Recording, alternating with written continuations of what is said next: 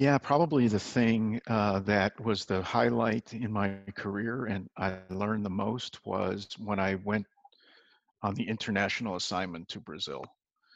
Um, I learned that um, I had to think differently. I was in a different uh, culture. I was working with a different group of people. I had to make sure uh, many of the people did not speak English. And so I had to learn some Portuguese.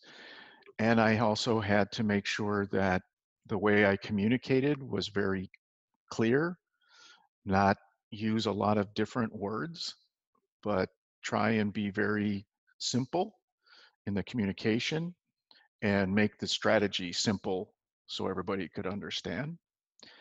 That didn't mean that the strategy was not a, a complex strategy, but how to explain the strategy to people had to be simple.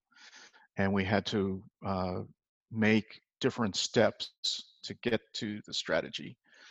And so when I think about my career, uh, the the thing that I enjoyed the most was uh, going to Brazil, working with a group of people, uh, helping us achieve a a goal and a strategy that we all developed together, and uh, made us very successful in Brazil. So that was very rewarding and a big change in my career.